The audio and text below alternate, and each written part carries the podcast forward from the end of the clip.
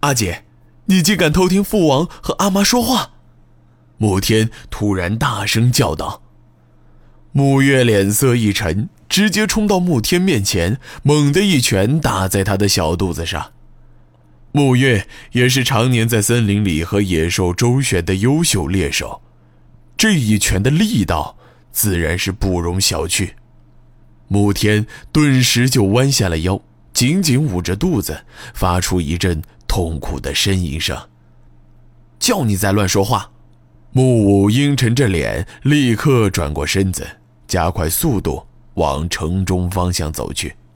阿哥，木月突然焦急地叫喊道。阿哥，你可千万不要告诉父王啊！木武没有答应，更没有回头。他相信白帝王一定有十分重要的事情要和他商量。但究竟是出了什么事儿？难道回虎人要违背盟约吗？这些天，白帝王一直十分忙碌，他们甚至已经有将近十天没有见面了。木知道。许多停寨的首领都已经来过黑羽山，甚至有时还能见到回虎人。这些人趾高气扬地骑在马背上，快速穿行在街道之中，即使见到白帝人也从不躲闪，甚至会故意撞倒几个运气不佳的路人。他们虽然不至于当街杀人，但对白地人是否会因此受伤却丝毫不会在意。在回虎人的眼里。白地人永远都是下等人。木武并没记得柏树老爷说过的所有故事，但关于白地人的过去，他却是一字一句都不会忘记。对于任何白地人而言，那都是一段无比黑暗的历史。一五九年，突吉号叶汗起兵征伐北古七国，战争极为残酷。突吉人几乎逢城必屠，即使投降也无法避免灭族厄运。两年不到的时间，北古七国就因此完全覆灭。战火一直烧到了阴山，而居住在阴山脚下的白地人同样难逃厄运，将近十万人几乎在没有任何抵抗的情况下就遭到屠杀。阴山脚下因此到处堆满白地人的尸骨，河流因此堵塞，河水因而被染成鲜红。一部分年轻的女人和强壮的青年男子作为奴隶存活了下来，只是等待他们的却是猪狗不如的生活。他们活在肆无忌惮的奴役之下。稍有不慎，就会被砍掉脑袋、剁去四肢，甚至捣成肉酱。这些人多数在一年内都纷纷死去。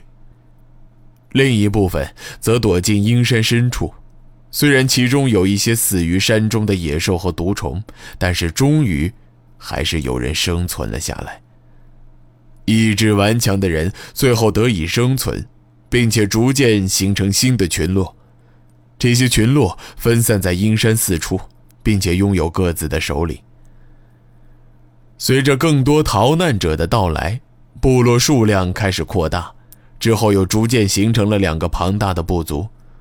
这两个部族以补路河的支流为界，分别生活在西山和东山上。那时的突吉依然强大的不可撼动，不仅统一了整个北古牧区。还攻占了陆国和西国的大量领土，在极盛时，图吉的版图甚至比中原最大的帝国还要庞大。一七三年丁酉年，陆国、西国以及其他中原帝国集结联军，总计三十万人讨伐图吉，虽然最终功败垂成，伤亡惨重。但突吉五大家族因为中原王国的挑拨及浩叶汗对五大家族的不公产生间隙，不可一世的突吉铁骑也在查尔格战役中受到重创。一八二年，浩叶汗病死，三子继承皇位，称噶尔汗。噶尔汗不仅继承了图吉的庞大家业，也继承了浩叶汗的野心。只是这种野心并没有足够的实力作为支撑。继位仅仅两年，雄心勃勃的噶尔汗就做了一件匪夷所思的事儿。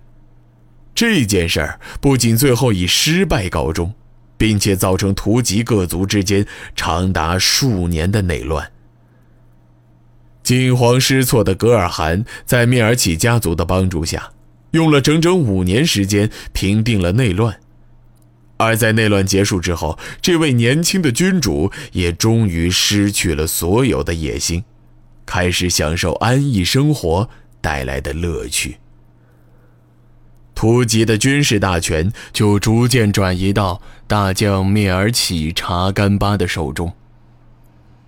二零五年，突吉大军在查干巴的率领下，趁陆国与西国交恶之际。大举进攻陆国，短短半年时间就攻下陆国将近一半领土，并在次年年初攻入陆国都城昌宁，陆国皇帝不得不被迫举家难逃。最后，陆国宰相李世昌说服西国皇帝以大局为重，两国摒弃前嫌，陆国的战事才开始出现转机。与此同时，山之坤家族趁图吉国内空虚，发动政变，刺杀了噶尔汗。查干巴不得不率军撤回国内。在撤退途中，突吉军遭到西国和陆国的夹击，损失惨重。退到国内时，大军已经不足万人，但实力强大的查干巴仅仅带领了两千兵马，就迅速平息了叛乱。